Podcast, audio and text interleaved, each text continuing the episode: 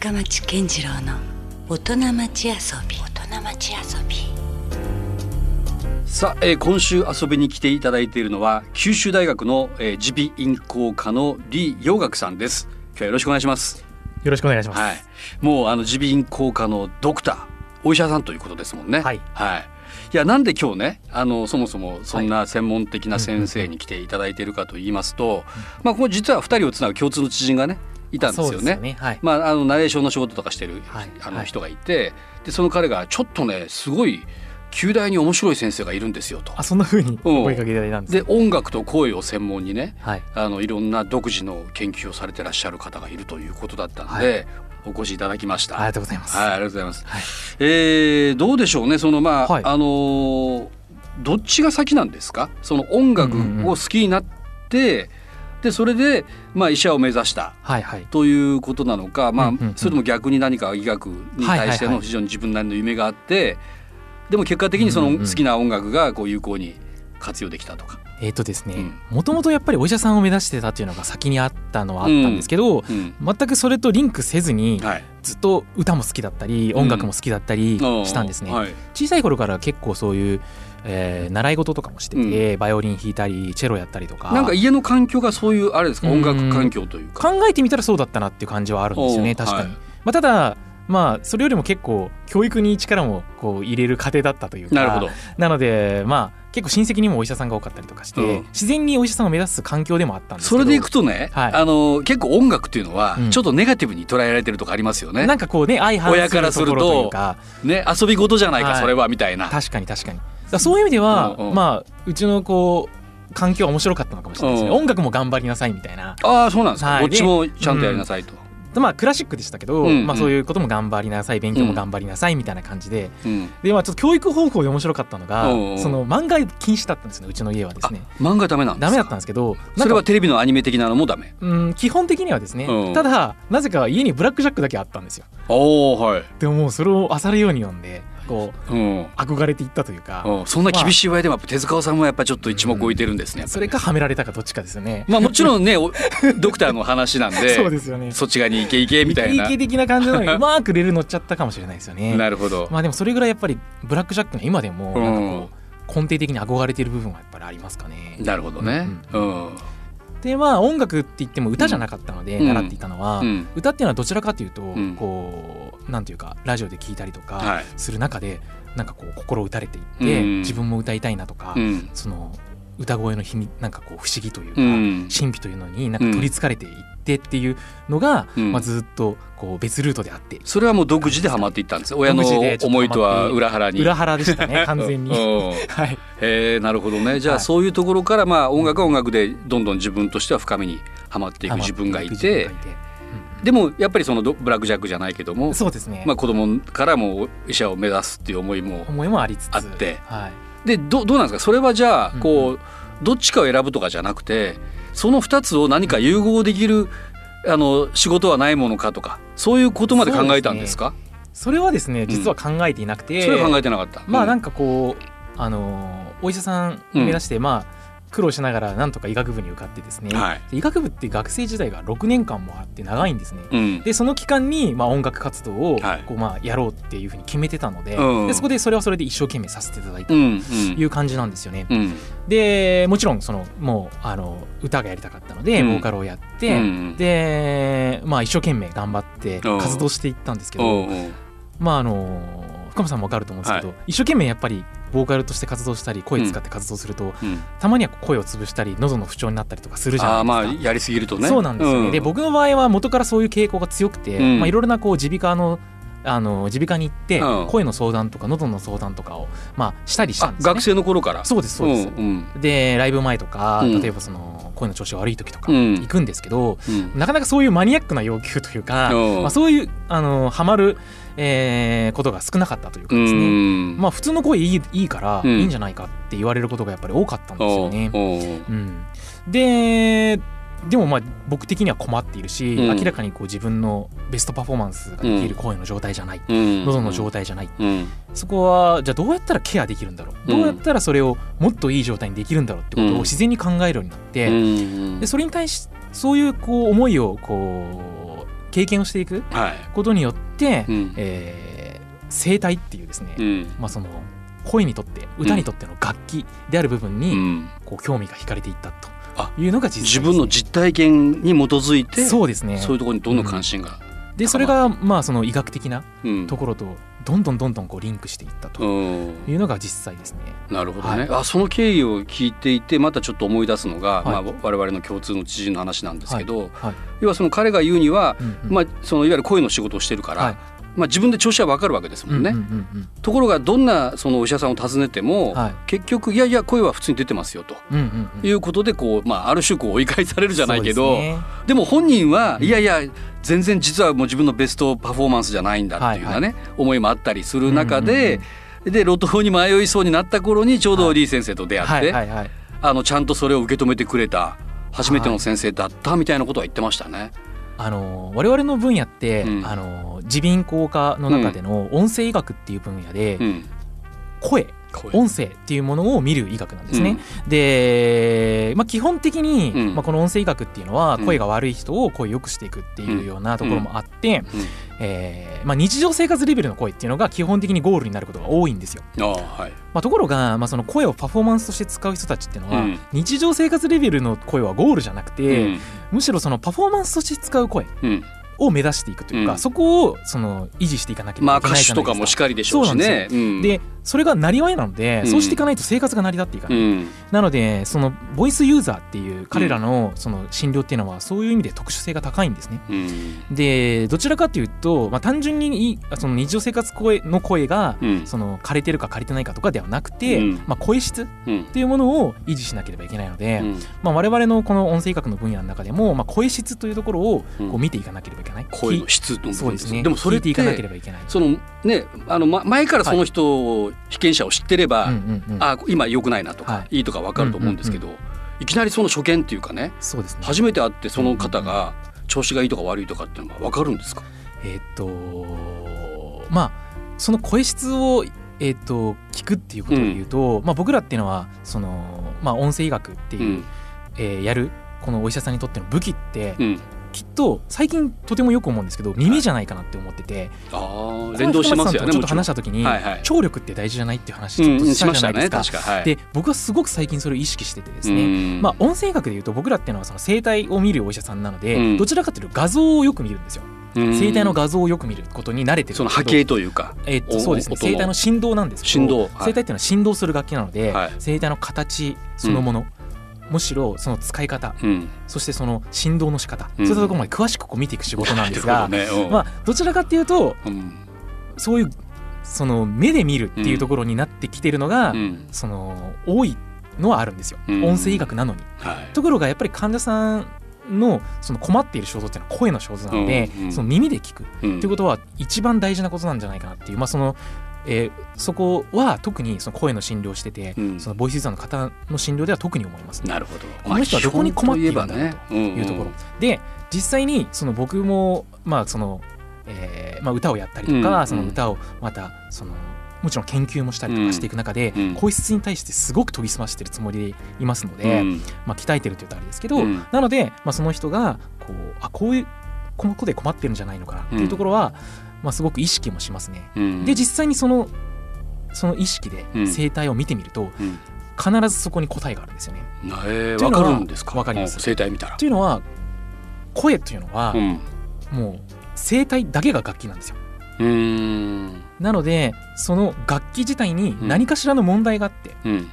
それで声があの出るわけですから、うん。声に異常がある声に問題があるっていう時には必ずその楽器に異なるほど。常があるわけですよ。わかりやすい。だからそこだけをしっかりちゃんと見ればるんですよ。何か原因だったりとはか故障してる箇所がそういうことですね。わかると。でもうそのまあもう広く、うん。まあえー一般の人たちを見ていく中で、うん。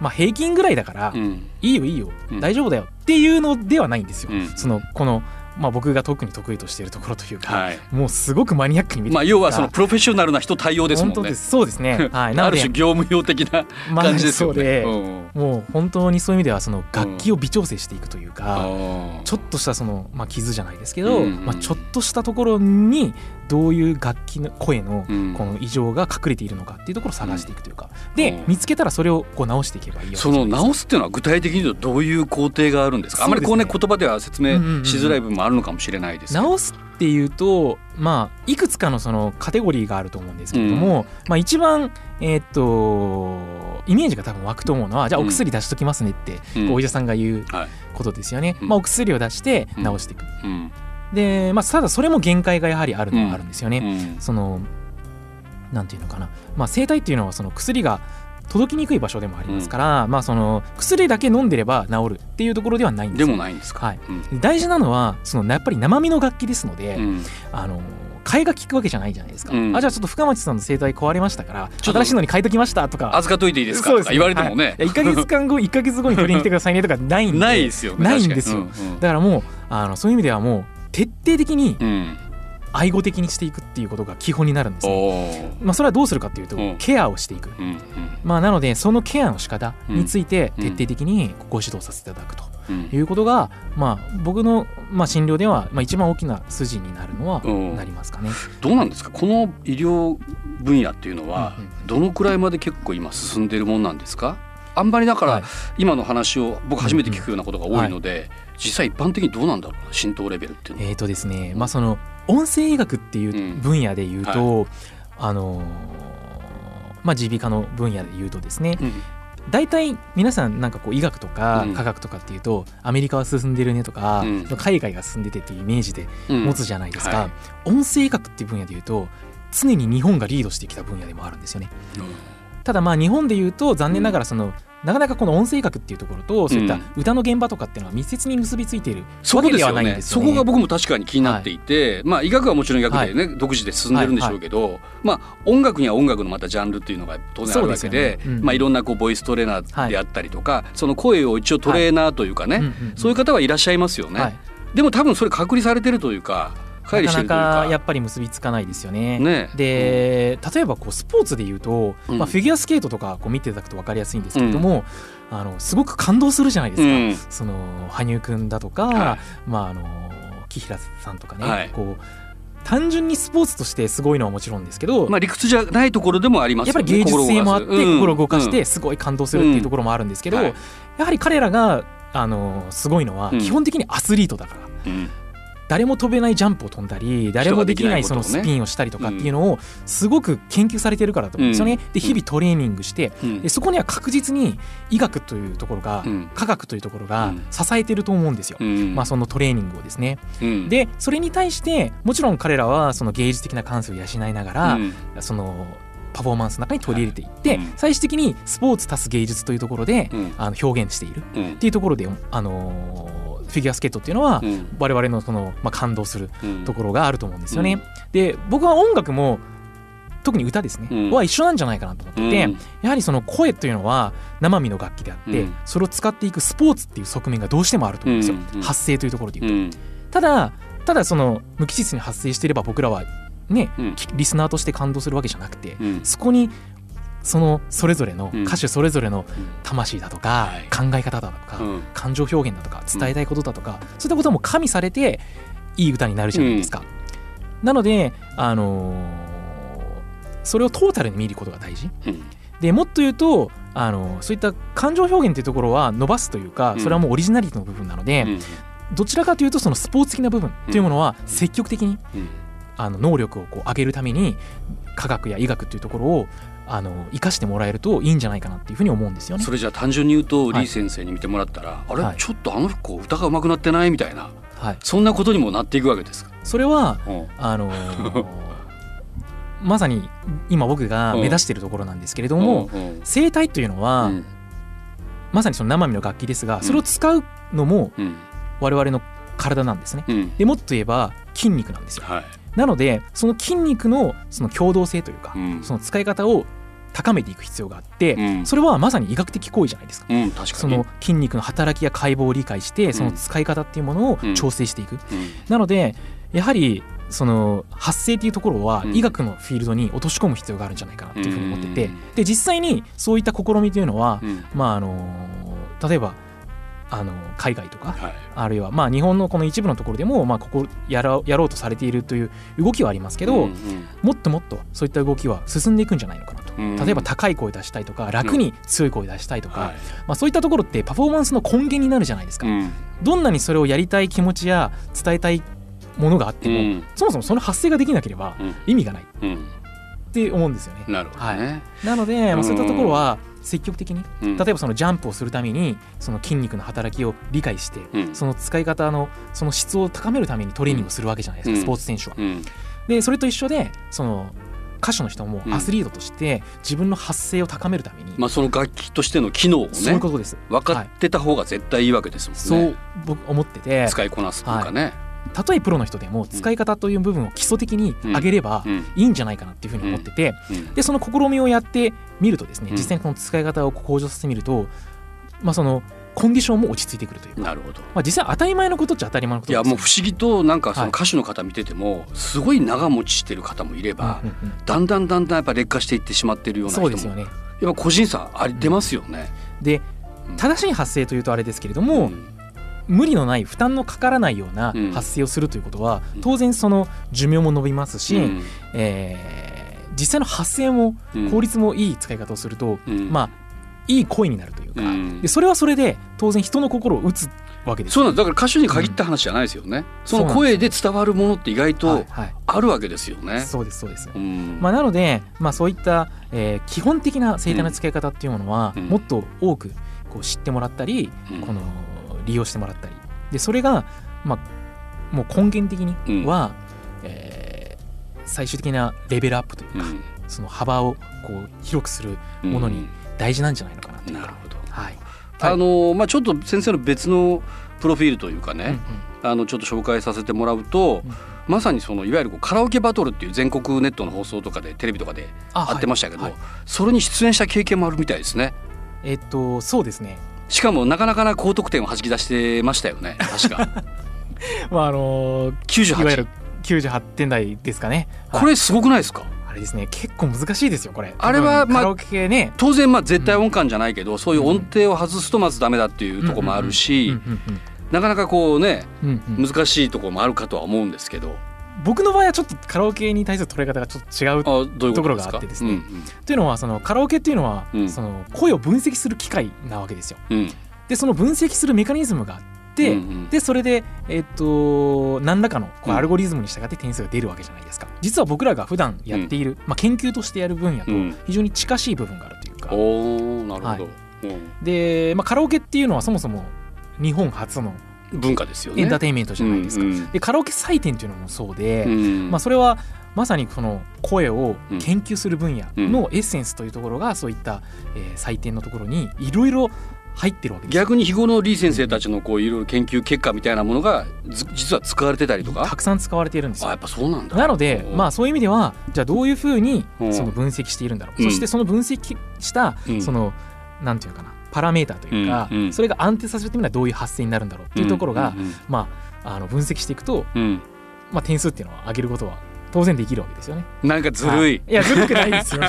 それが一番正当法なんですよ。あじゃあちゃんとやっぱその、はい。まあ、ある種のあれに関して言うとコツみたいなものがありあますよね。するんですね。はい。だもちろんその何を重点的にやればどれぐらい点差があるかっていうのは、もうこれはエンターテインメントですけど、まあもちろんね、はい、ただ、うん。まあ、僕はどちらかというとお医者さんの立場として、はい。生理学的なところであのやるのがメインフィールドなんですけれども、そのネタバレもさしたんですか？その出演した時自分は日頃こういう専門の仕事をしてるみたいな。そうですね。なんかそのうん。今回みたいにバーってこう語ったんですけど、うんうん。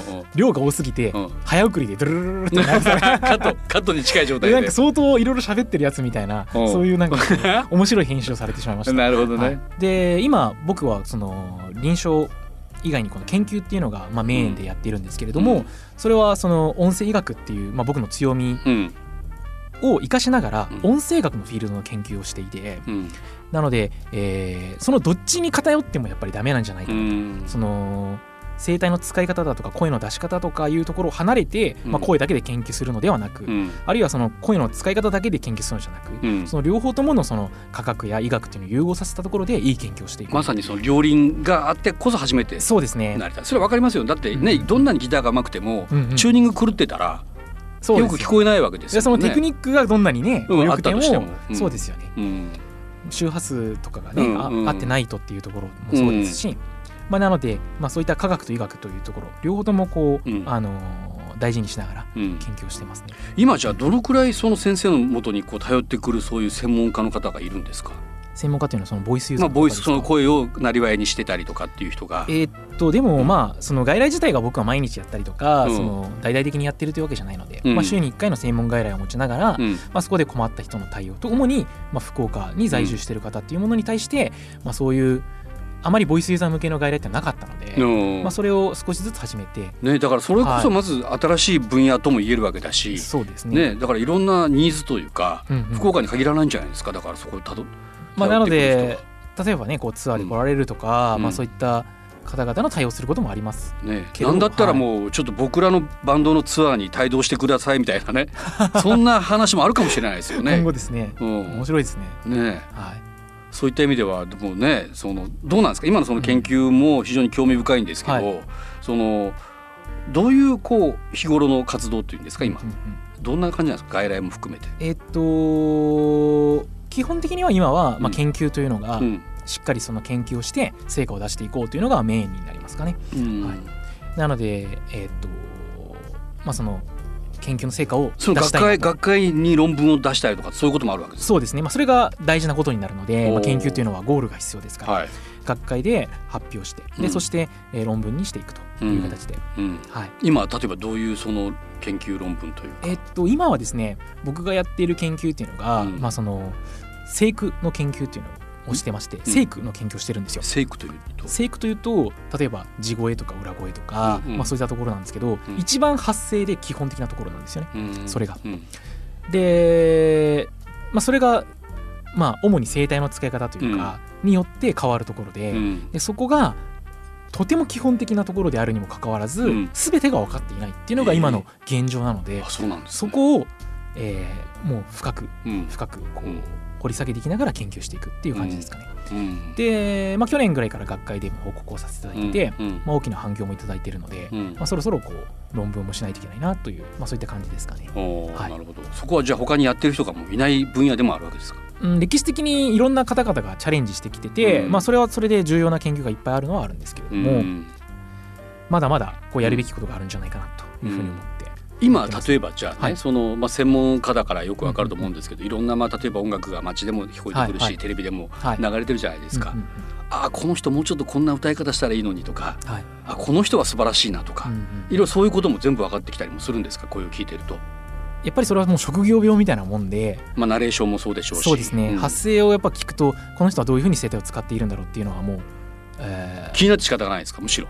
気になりますね。気になりますしなんかもう自然とこう、あーって思ってしまうというか。それは声優みたいな人にもこう耳がいくし、もちろんですね、うんうんはいうん。まあいろいろあるじゃないですか。発声法としてはこう倍音みたいなね、はいはいはいはい。もう要するに二重で声、音音階出せるような人もいるし、はいはい。それはなかなか、うん、そうですね。それは面白いテクニックでホーミーっていうテクニックなんですけど、ホーミーっていうね。うんうん。はいまあ、そういったテクニックも確かにありますし、うん。多分普通の人が聞いたらうんどうなってんだろうって思うと思うんですけど、うん。まあ、うん、それはちゃんとした理屈があってなんかねその言葉でもそのランゲージっていうところで言うとさ、うん。あのあれですよね、はい。発音できない音声があったりとかしますもんね。その今までそのな慣れてないというか、はいはい。同じね骨格で、うんうん同じ本当は声帯持ってるんだろうけども、はいはいはい。どうしてもこの発音はうんうん、通じないできないとかそれはお互いないないですか？なんかね。えっとそういうのも面白いですよね。例えばその滑舌みたいな話ですかね滑舌とかもそうでしょうね。んんん。あれその言語が違うとなかなかそれを、ね。発声するまず経験がなかったとはいかっていう場合はいはいはもあるだろうし、ね。いそうですね、うん。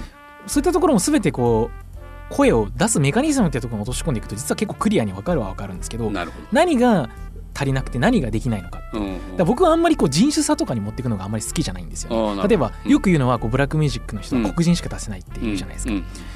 で黒人の人の体があるからできるみたいな、うんでもなんかそれってちょっと違うかなと僕は思うんですよね、うん。やっぱり人種差がその声のメカニズムにあるわけじゃないので、うん。同じ人で同じ発声のメカニズムを持ってるので、うん。その彼らなりのその発生しているものを研究していけば、マスターすれば当然できるはずですよ。ねはい。うんうん。逆に言ったらその例えばホーミーっていうのは、うん。例えばモンゴルの人たちがやるもので、うん。モンゴリアンじゃないとできないっていうことはないわけですよね。なるほど、はい。経験がないだけでちゃんと練習をトレーニングを積めば。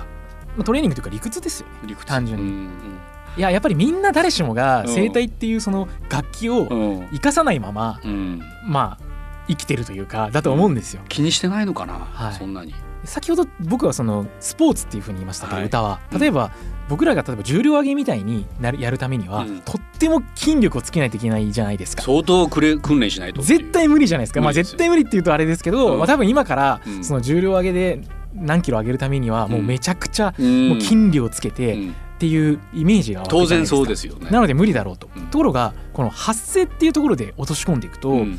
別にその体格がいい人が歌がうまいっていうわけじゃなくて、うん。小さな子供でもうん。歌がうまかったりするじゃないですか、うん。それなぜかっていうとうん。発声っていうのは筋肉なんですけれども、うん。声帯を動かす筋肉なんですけれども、うん。その使った筋肉の筋量の勝負じゃないんですよね。うん。筋肉のコントロールの勝負なんですよコントロールのスポーツなので、まうんあ、そのコントロールを覚えることができれば、うんまあ、誰しもが一流のアスリートになれるというか、うんまあ、そういうなんかこう夢みたいなのはありますよねなるほどね。だからこう歌わないだけで歌わせてみたらうんすごい歌手になるっていうことだってこれはあると思うんですよ。なるほど。うんでももうそこ今となってはそういうもう理屈も手に入れてるわけじゃないですか。はいはい、再デビューしたらもうやばいんじゃないですか。僕ですか、うんうんいやーどうですかね相当だってそのコントロール術に関しては はい結構マスターまず自らやっぱしないと。でも多分まあ僕に関して言うと、うん。まあ、僕は先ほど言ったそのそのスポーツ的な部分と芸術的な部分とで分けた時に、うん。もうスポーツ的な部分に傾きすぎてて芸術性を取り入れられないんですよね。多分。なるほど。だからなんかどうか誰かがうん。そのスポーツ的な部分をうん。あの取り入れてうん。ご自身のその素晴らしいその芸術性というのを合わせてこう生かしていただけたらいいなというか、じゃあやっぱりそこはうんもう裏方に徹してという感じじゃない才能がある人がうん。そのリー先生とコラボすればいいんだ。じゃあそこでね一緒にいいものを作り上げていこうと。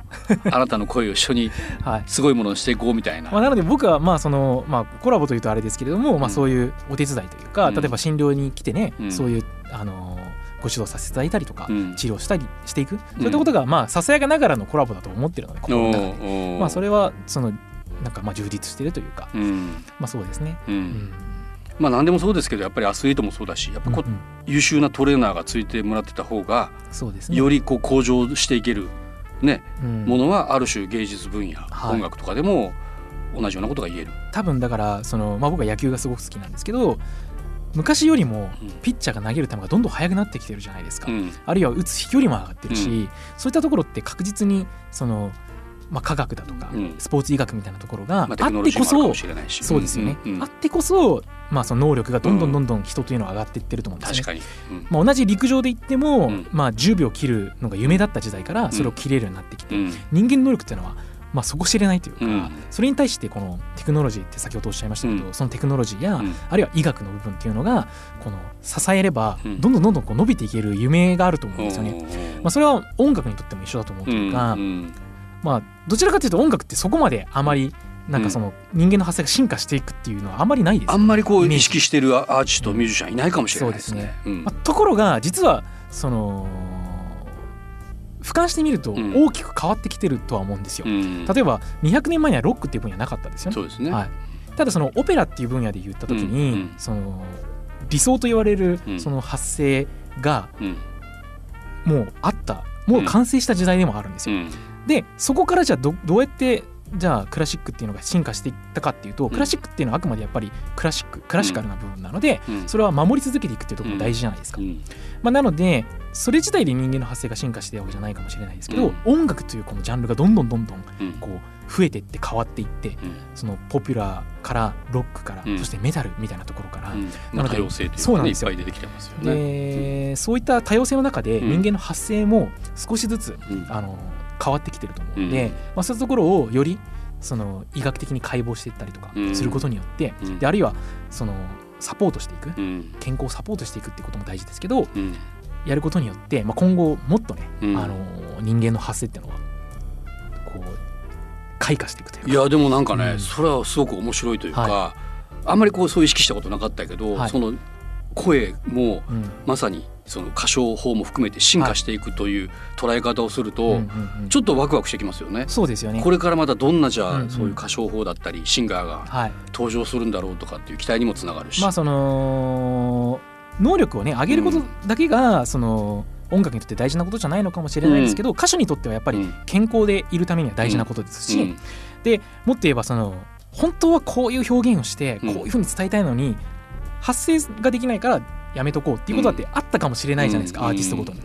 でもそれはねこういうふうにその基礎力を高めれば、もっといろいろな音楽が生まれてもいいのかなっていう気もしますし、なるほどなんか楽しみですよねそう考えそう考えたらね、はい。これからがまたちょっと楽しみな感じもしますけど、じゃあ引き続き来週もですねまたいろんな話をあの聞かせてください。よろしくお願いします。よろしくお願いします。はいということで今夜のゲストは九州大学耳鼻咽喉科の李陽学先生でした。ありがとうございました。どうもありがとうございました。Love FM Podcast. ラブ f m のホームページではポッドキャストを配信中。スマートフォンやオーディオプレイヤーを使えばいつでもどこでもラブ f m が楽しめます。ラブ FM.co.jp にアクセスしてくださいね。Love FM Podcast.